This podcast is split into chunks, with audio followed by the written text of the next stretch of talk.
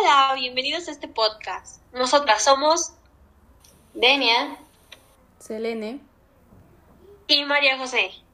Formamos parte de un equipo de la materia de historia y les hablaremos sobre crimen organizado.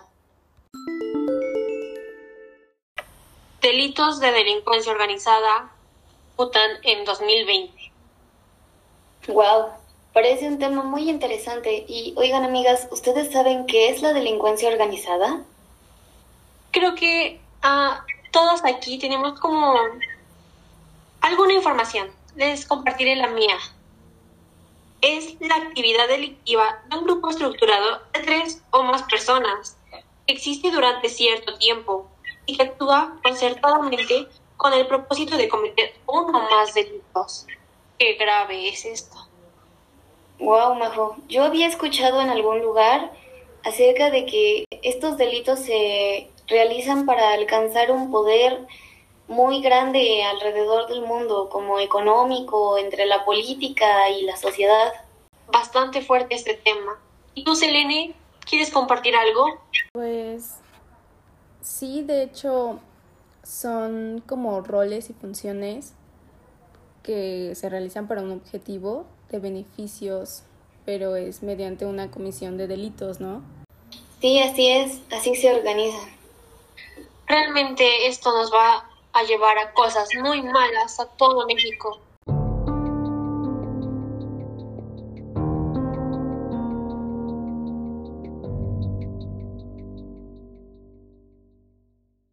Declaraciones, ¿no creen chicas? Me he dado a la tarea de estar investigando pues cierta información sobre este este tema del narcotráfico. ¿Les gustaría escuchar lo que he estado investigando?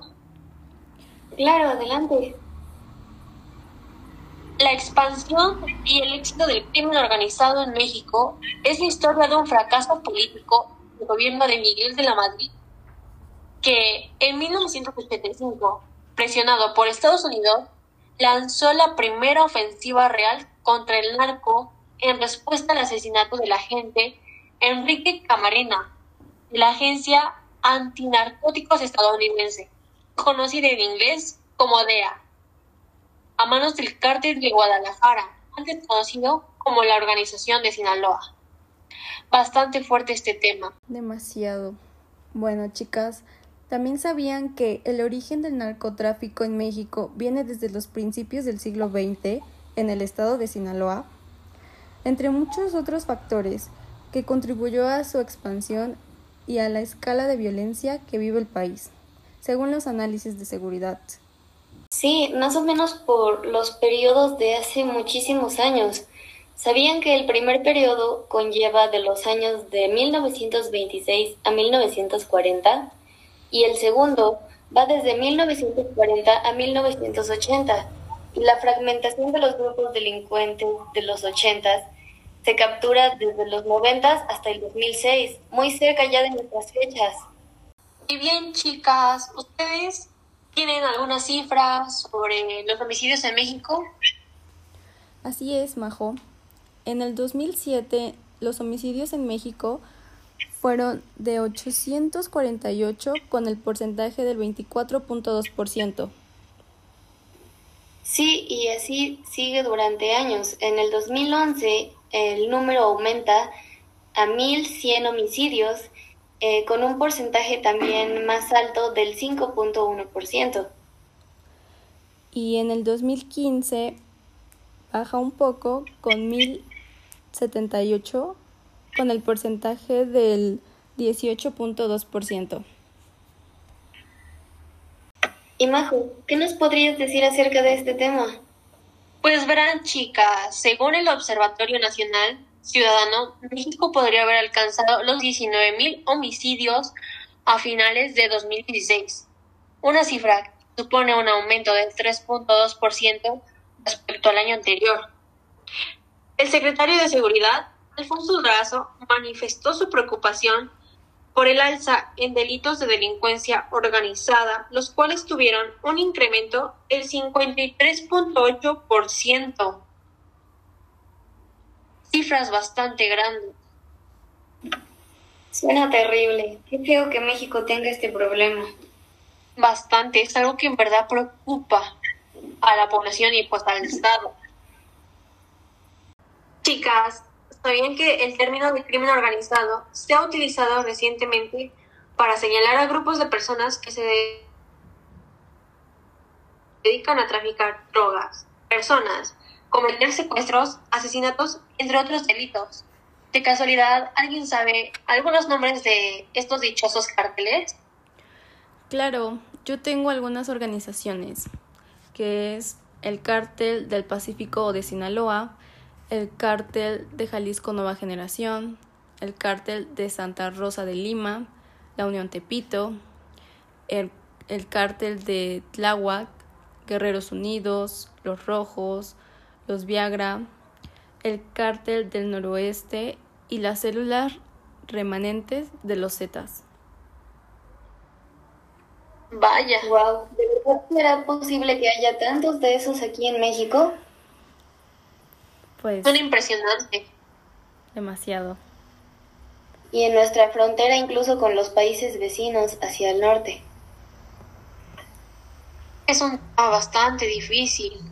¿Y tú, Denny? ¿Qué nos puedes decir?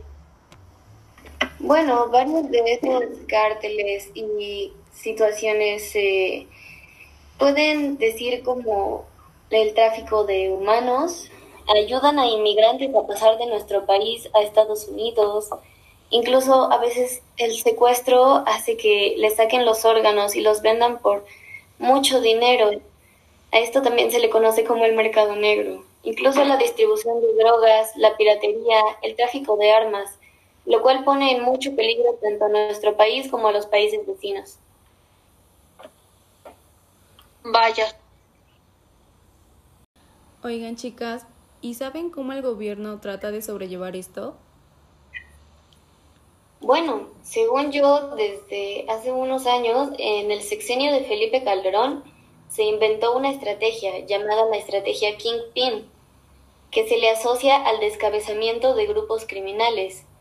Em, según yo, periodistas y académicos la llamaron el corazón de la seguridad política contra el crimen organizado. El gobierno, junto con la DEA, que es la Organización contra el Crimen Organizado de los Estados Unidos, ha dicho que hasta la fecha muchos eh, de ellos han sido ejecutados de, obviamente de forma extrajudicial por peleas entre sus mismos cárteles y que muy a pesar de eso los que han sido atrapados han deshecho sus cárteles y han mejorado la seguridad ciudadana. Eso es muy bueno. Pero, ¿qué opinan? Bueno, pues también otra de las estrategias de nuestro presidente actual es que hay un nuevo modelo policial y el combate al lavado de dinero. Pues yo encontré otra información por ahí. Son cinco estrategias. La primera es instituir nuevamente la Secretaría de Seguridad Pública Federal, la cual estaría al frente de la estrategia de seguridad del país y se hará cargo de la Policía Federal. En segundo lugar, establecer un servicio policial nacional que integre todas las fuerzas políticas, policíacas, perdón, del país con el propósito de crear una sola policía. Es algo muy interesante, en verdad me llama la atención. El número tres es establecer una política nacional de costo-beneficio. En cuarto lugar, diseñar un instrumento de protocolo nacional de tolerancia cero para erradicar delitos menores. Quinto lugar, crear un sistema nacional de prevención y reinserción social que realmente prepare a los reos para reintegrarse a la sociedad, transformándolos en ciudadanos positivos. En verdad, ese punto se me hace algo muy tonto, algo imposible, cómo podrían dejar libres a tantos criminales, porque no se van a poder cambiar así porque sí. En verdad, yo creo que deberían de dar esa estrategia por el bien de todos. ¿No creen? Existen las segundas oportunidades, Majo, piénsalo así. algunos reos tal vez fueron involucrados y su condena fue dada por un buen juez, alguien que sabe cuánto tiempo merecía cada uno. Tal vez podrían reintegrarse como ciudadanos buenos para nosotros. Mm. Pues creo que ese tema es como un tanto difícil de tratar. No lo sé, no estoy preparada para eso. ¿Ustedes qué, qué opinan? Elena. Pues yo creo que igual no está mal darles una segunda oportunidad, pero si son personas que hacen actos delictivos o malos, pues lo hacen por algo, ¿no? No creo que cambien del todo. O sea, igual y con terapias o con pláticas puede, pero no estoy segura. Creo que las tres llegamos a la misma conclusión, ¿no creen? Que podría haber una segunda oportunidad para estos reos, pero mantenerlos bien vigilados por la seguridad social. Sí, realmente deberíamos cuidarnos más las espaldas. O también hay un punto en el que se dice que algunos reos están ahí pues injustamente. Ese creo que sería otro tema a tratar en otro podcast, ¿no creen? Así es.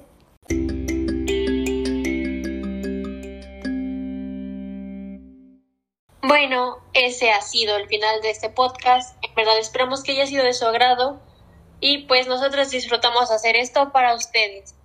Nos despedimos y por favor véannos en el podcast con el resto de nuestro equipo que habla de la desigualdad social. Gracias por escucharnos.